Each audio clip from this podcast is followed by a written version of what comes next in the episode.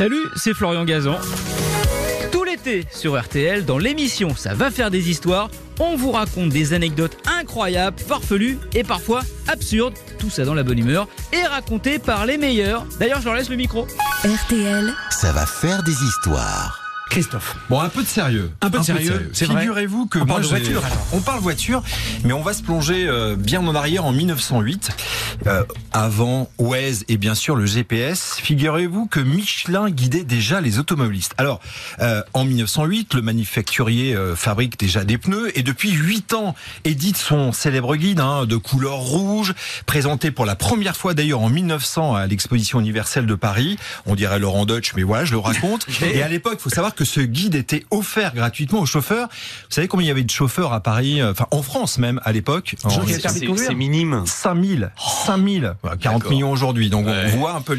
Mais euh, voilà, ça monte en puissance et euh, les frères Michelin, André et Édouard, ont un souci parce que leur guide ça cartonne, euh, ils donnent les bonnes adresses, ils donnent les bonnes tables. Mais un souci, c'est que on sait pas y aller parce qu'à l'époque les les routes ne sont pas indiquées. Donc, comment se rendre à tel garage? Comment se, rendre à tel euh, endroit où on distribuait de l'essence à l'époque?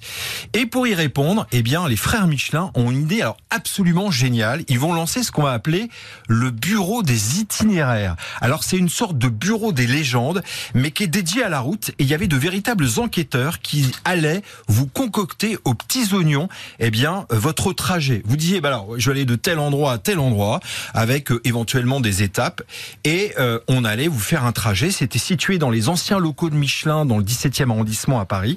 Il y avait 54 personnes qui étaient dédiées à faire cet itinéraire. La formule était simple, il suffisait d'envoyer une lettre euh, qui mentionnait euh, une lettre affranchie, parce qu'évidemment, euh, pour le retour, euh, Michelin ne payait pas, mais quand même, euh, sous trois semaines, vous aviez votre itinéraire Quand même, trois semaines. trois semaines. Bon, ouais, c'était tapé à la machine et tout était indiqué. Le moindre rond-point. J'ai vu des anciens itinéraires. C'est absolument incroyable. Tout est marqué. C'est du sur-mesure et euh, ils s'aidaient de cartes à l'époque. Ils allaient enquêter. Enfin, c'était vraiment un travail de, dingue et tout était euh, aux petits oignons. Vous aviez tout en fonction aussi de vos critères. Si vous préfériez euh, la montagne, enfin tout, tout était marqué. Je trouve ça hallucinant et euh, la demande a explosé puisqu'on est passé de 11 000 itinéraires en 1920 à 155 000 en 1925. Faut s'imaginer à l'époque. Et puis ça cartonnait, mais évidemment après avec l'essor de la carte, on est passé à autre chose.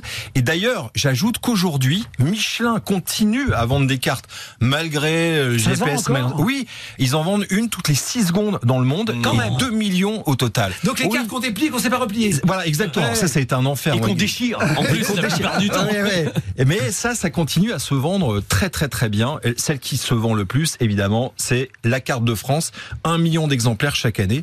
Donc euh, franchement, euh, ça, je trouve que c'est une super histoire. Mais moi, j'ai toujours le Moi, je voterais pour moi, mais bon, je dis rien. hein, je dis rien hein. Moi, j'ai toujours le grand livre de la, des cartes pour justement pour qu'on n'ait pas à les déplier, à les déchirer. Il existait le grand livre Michelin où tu tournais les pages. Ah oui, y avait exact, tout, exact. tout. Ah, et en fait, très ça. pratique. Et moi, je m'amuse même parfois de temps en temps à utiliser les cartes et pas les GPS. C'est un vrai plaisir avec les enfants. Ah, bah, Faites-le. En voiture quand vous vous baladez l'été. C'est hyper agréable Ah, de retrouver le plaisir de, de, de, de Moi, faire des trajets avec des cartes. J'ai jamais réussi à en replier une. C'est le bazar dans la Et voiture. notamment, tu sais, il y a les, y a les petits traits verts pour les routes pittoresques. Ah, Donc, ça, c'est génial. Tu vas chercher les Et alors, pittoresques. je vais pas faire de cocorico, mais moi qui ai pas mal voyagé et qui ai vu des cartes éditées par d'autres éditeurs américains, anglais ou locaux, les cartes Michelin sont exceptionnelles dans leur précision, dans les informations qu'il y a, dans le truc. C'est absolument incroyable. On peut se pousser du col de temps en temps. Cocorico. Pas pour l'histoire de Christophe Borou, par contre, qui est quand même beaucoup moins bonne que les nôtres. Pour les cartes, d'accord. Merci d'avoir écouté cette histoire. Retrouvez tous les épisodes sur l'application RTL et sur toutes les plateformes partenaires. N'hésitez pas à nous mettre plein d'étoiles et à vous abonner. À très vite. RTL. Ça va faire des histoires.